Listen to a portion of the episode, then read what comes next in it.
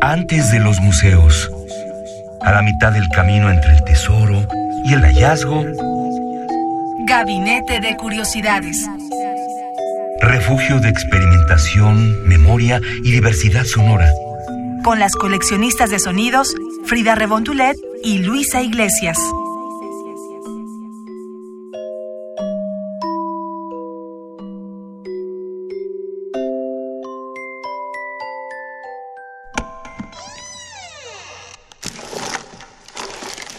Vasos comunicantes. ¿Qué tal? Estamos aquí en Gabinete de Curiosidades un domingo más. Ya casi nos acercamos a los 100 programas, Luisa. 100 programas, Frida Saldívar. ¡Qué miedo! No puedo creerlo. Ha, sido un gran esfuerzo. Me ha encantado hacer todos estos programas contigo. Realmente es una experiencia eh, no solo enriquecedora, ha sido divertidísimo. Divertidísimo estar coleccionando sonidos.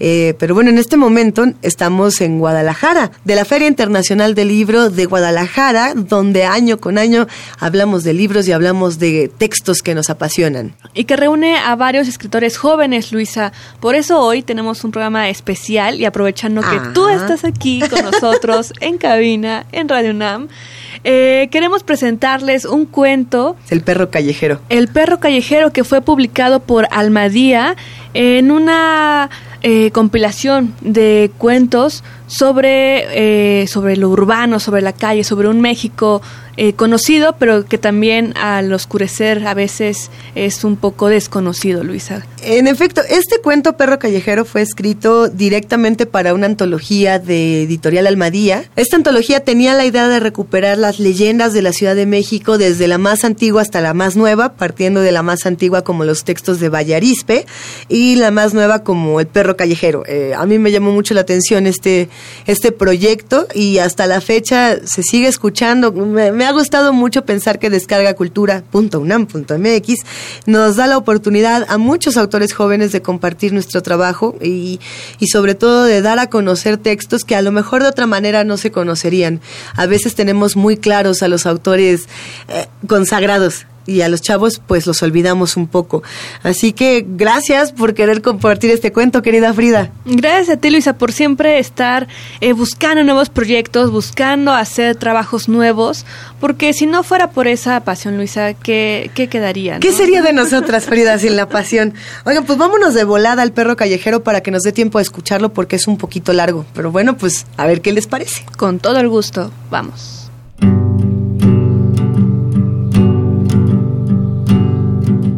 Perro callejero. Luisa Iglesias.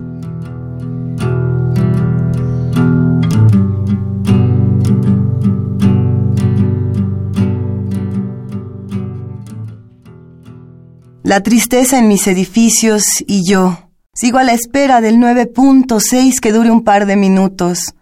Que tiemble. Que todo desmoronado se me caiga y me deje la ciudad desierta. Por el ventanal del Miralto en la Torre Latino, las luces del mundo apenas se encienden. Abro mi cartera. Me quedan doscientos pesos y nada más. Pido un Matusalem campechano y como todos en el restaurante, intento localizar mi casa desde el cielo, a través de los cristales. Recorro las avenidas más largas. Pego mi nariz húmeda al vidrio. Desde aquí, la urbe no me huele a nada. Está anunciado y las familias en el Miralto se abrazan.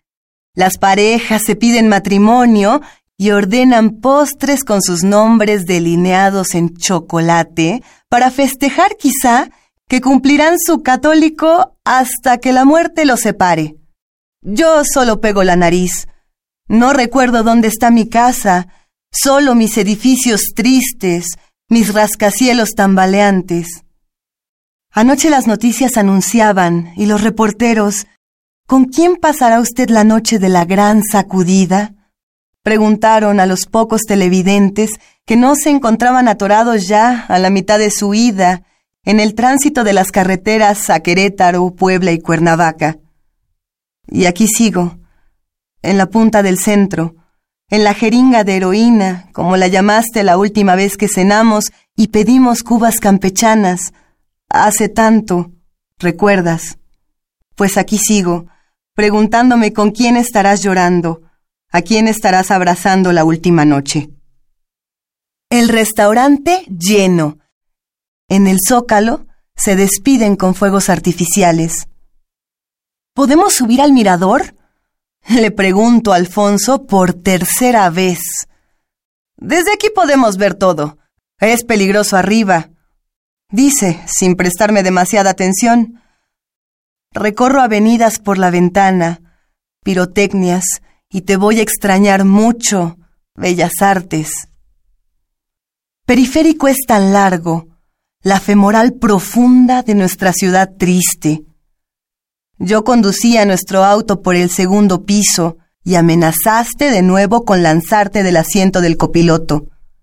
¿A dónde querías lanzarte? Querías que te atropellaran, querías asustarme, querías hacerme llorar. Pero estaba cansada de pedirte perdón, más cansada de que tú no lo pidieras. No frené. El automóvil se acercó a los bordes de nuestra avenida flotante y saltaste. No recuerdo haberte visto otra vez. Y es que periférico lleno de polvo es una línea tan larga, una cicatriz suicida. Y desde aquí, todo pareciera tan pequeño. Vuelvo a sentarme en la mesa para dos personas, su mantel y las manchas ambarinas de cerveza y Coca-Cola Light. Alfonso no me abraza. Revisa impaciente la pantalla de su teléfono. No hay señal desde hace cuatro horas. La cobertura se habrá saturado de despedidas.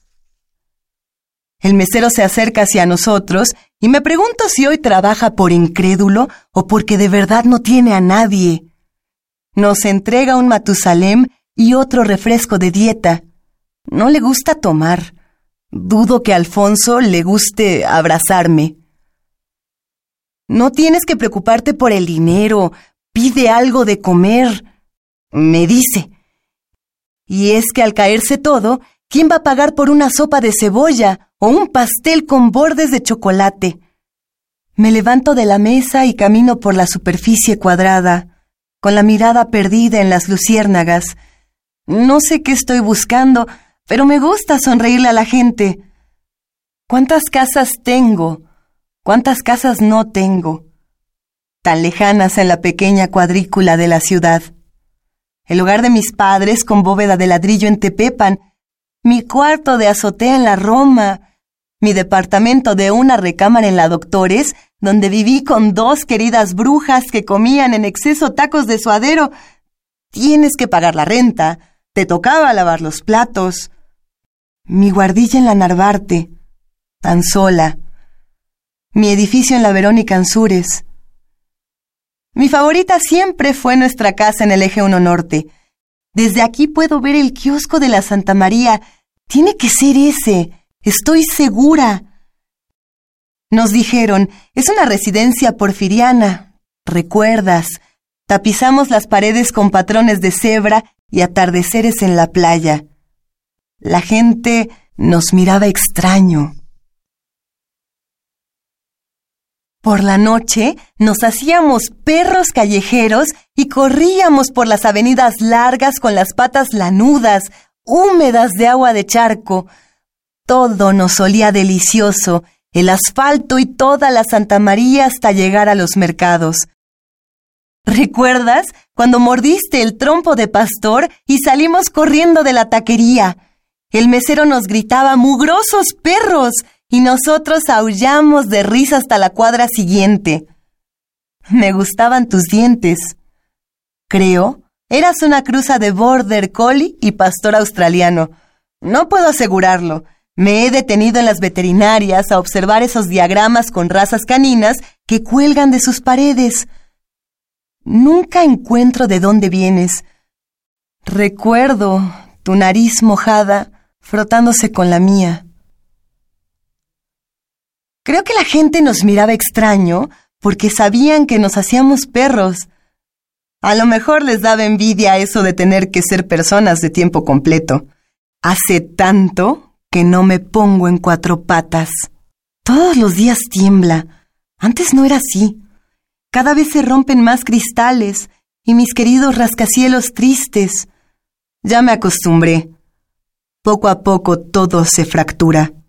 Lo miro sentado en el otro extremo del miralto. Alfonso me cuida. Estoy segura de que le encanto como mascota. Hace unos días me llevó al parque. No quiso correr conmigo. Me esperó en una banca y me recibió de vuelta con una botella de Gatorade. Sigue con su teléfono. ¿Qué no entiende? ¿A quién estará buscando? ¿Con quién querría Alfonso pasar la noche? ¿En qué humana humana estará pensando?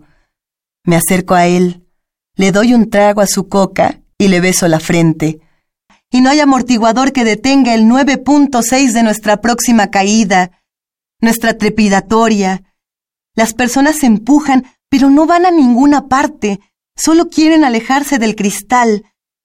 La vajilla rota pasea por el suelo, Alfonso me abraza y todo va a estar bien, me acaricia la cabeza.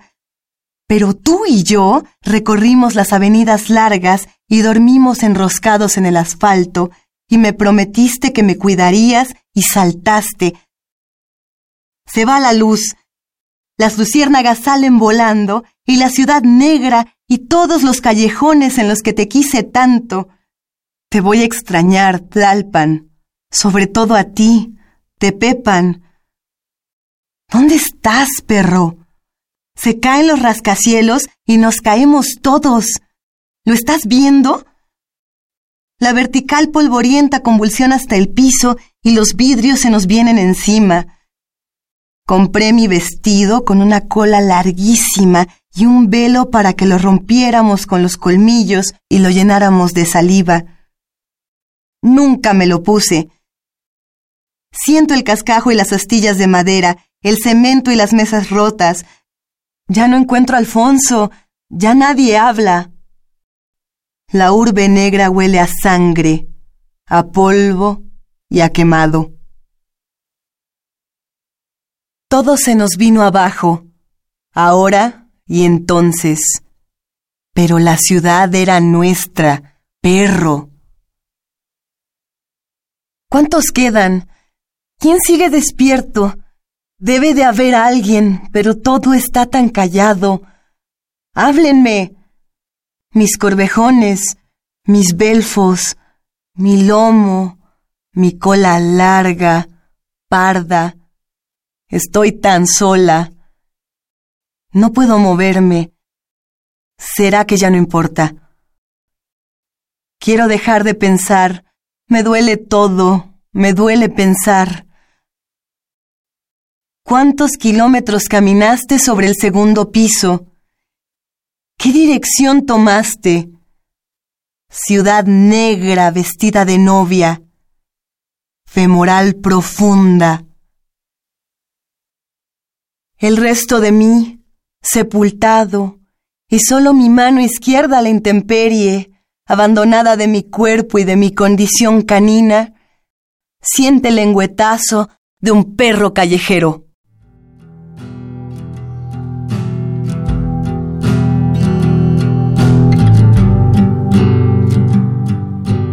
Creciendo en las letras, Luisa. Gracias, querida Frida. Y un recordatorio para todos los jóvenes escritores. Sí, están bien padres las becas, pero está mucho más bonito dedicarse a escribir, escribir, escribir y no dejar de hacerlo.